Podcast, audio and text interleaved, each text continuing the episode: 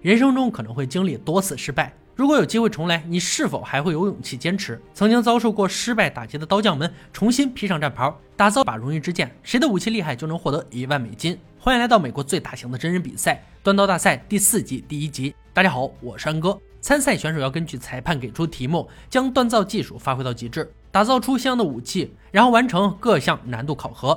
冠军不仅可以收获荣誉，还有一万美金的奖励。我们的大帅在这一季终于养好手伤，正式回归。节目组当然也不会因此抛弃二帅，评委组阵容正式升级，四人将会给挑战者们带来更加有趣的难题，让我们拭目以待。参赛选手排队入场，小伙伴们对今天的选手应该不陌生。乔西曾经打造过最好的刀刃，却输了。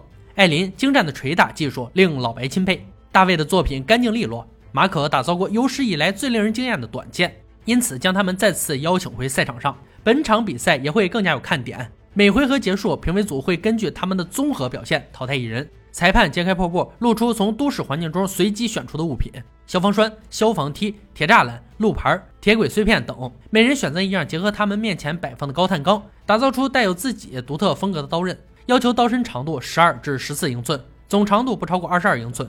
无需设计，三小时锻造，立即开始。大卫想打造一把丛林短刀，将高碳钢做成一块铁砖。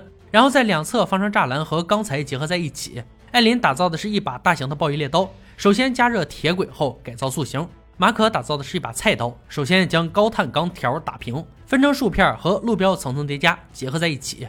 乔西的目标是格斗刀，他选择的消防梯需要削薄后使用，然后做成钢坯的外侧部件包裹着高碳钢。大卫的速度很快，已经开始连接整个部件。结合上次失败后，这次他要保持镇定，必须要做到精确细节，忙中不出错。马可对自己的技术很有把握，敢将焊材制成为棒状且抛空，而巨大的熔断量必须在组合前先研磨。艾琳将加热的钢材分成两段，如果整块使用，制作出的武器肯定会超长。他可不想犯这种低级的错误。乔西已经进入打刀的环节，他对自己的钢材似乎很满意，打造速度已经超过其他选手。大卫在锻造时发现刀身有些弯曲，必须要在淬火前处理好，否则会更加严重。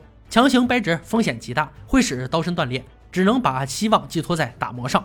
艾琳把刀身上打了一个洞，手握空间很大，使用时也比较安全。马可前期准备工作相当到位，断刀的时候很顺利，锻造速度也相当快。然而淬火之后发现并没有达到理想的硬度，必须再次进行热处理。乔西在淬火的时候烧到手毛，估计每个刀匠都经历过这样的刺激。刀刃淬火后发现极重的弯曲。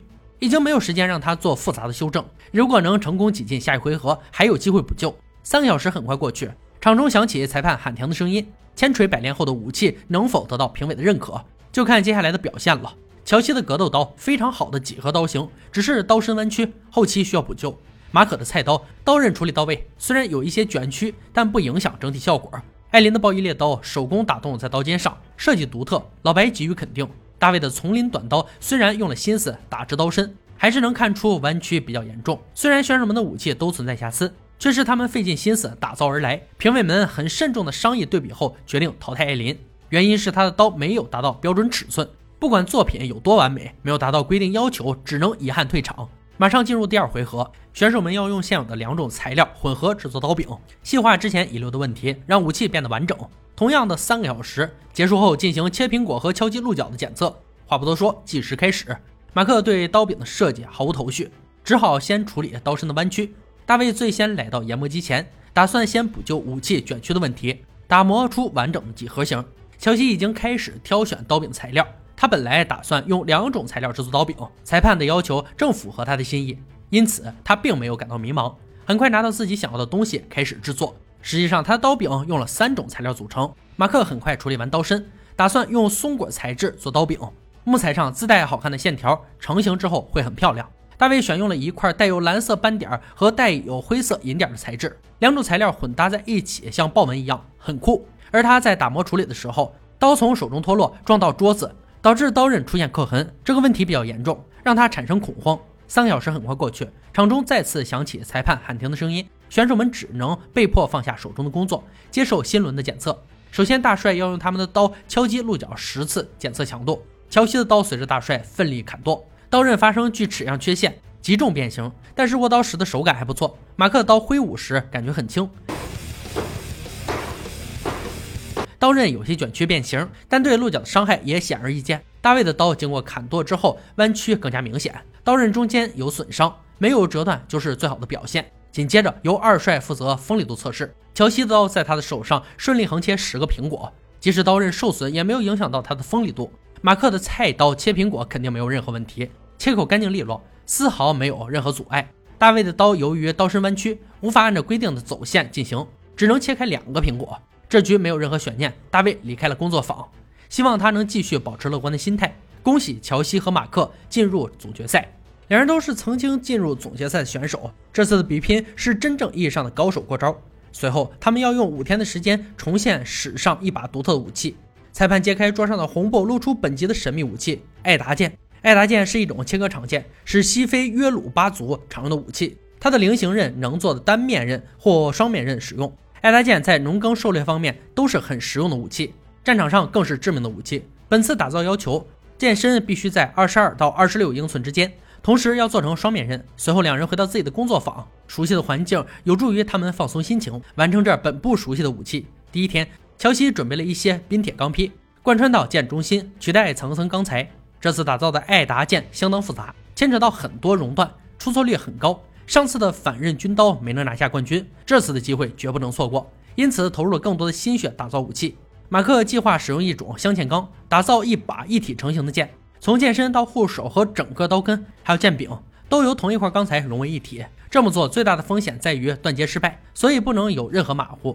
希望高风险会有高回报。第三天，乔西的刀具已经准备热处理。每个刀匠在这一步都会产生焦虑，因为淬火一直都是风险最大的环节。还好，乔西的剑直得像箭头一样。测试硬度的时候，刀刃却出现缺角。虽然时间紧迫，还是有修补的机会。马克刀也进入到重要的淬火环节。顺利通关后，接下来的研磨显得轻松许多。乔西处理好所有问题后，拿出一块东非黑黄檀木做刀柄。毕竟艾达剑出自西非，这样做只是为了尽量保持历史的正确性，当然满足评委的期待也尤为重要。五天的时间很快过去，两人带着武器回到比赛现场。他们的武器都足够漂亮，但是威力才是我们最终的检测标准。乐哥即将用他们的武器砍杀假人三次进行杀戮测试。乔西的剑顺利砍伤假人皮肤。但并没有造成预想的致命伤害。马克的剑重击假人肋骨，回手一剑透过皮肤伤及内脏，表现出很强的杀伤力。紧接着是锋利度检测，乐哥首先用乔西的武器挥向网绳三次，剑表现的相当锋利，切开绳子几乎没有任何阻力。马克的剑挥斩速度很快，相当轻巧，切绳子的时候略显卡顿，整体来说很不错。最后由老白负责砍牛骨检测刀的强度。乔西的刀虽然通过测试，但刀刃出现多个缺口。此时，乔西对自己的武器无比失望，不住的摇头感叹。马克的刀砍剁之后，刀刃完整，刀身却出现了弯曲。综合两把武器的表现，冠军的人选已经确定，没错，就是马克。他最终赢回属于自己的荣誉，同时带回一万美金用于修缮房屋。有人欢喜，有人忧。虽然乔西的剑相当漂亮，而剑身的粗略纹路和脆弱的刀刃。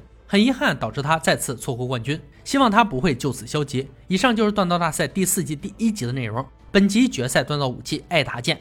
艾达剑是一种西非约鲁巴人常用的剑，这是一种从窄到宽的长剑，它可以是单刃或双刃。战争时期，剑身会涂上毒药，让对手瘫痪。约鲁巴人使用这把剑狩猎、战争和其他用途。剑的刀刃呈拉长的叶形，专为切割和攻击设计的，可以任何方式挥舞。好了，今天解说到这里吧，我们下期再见。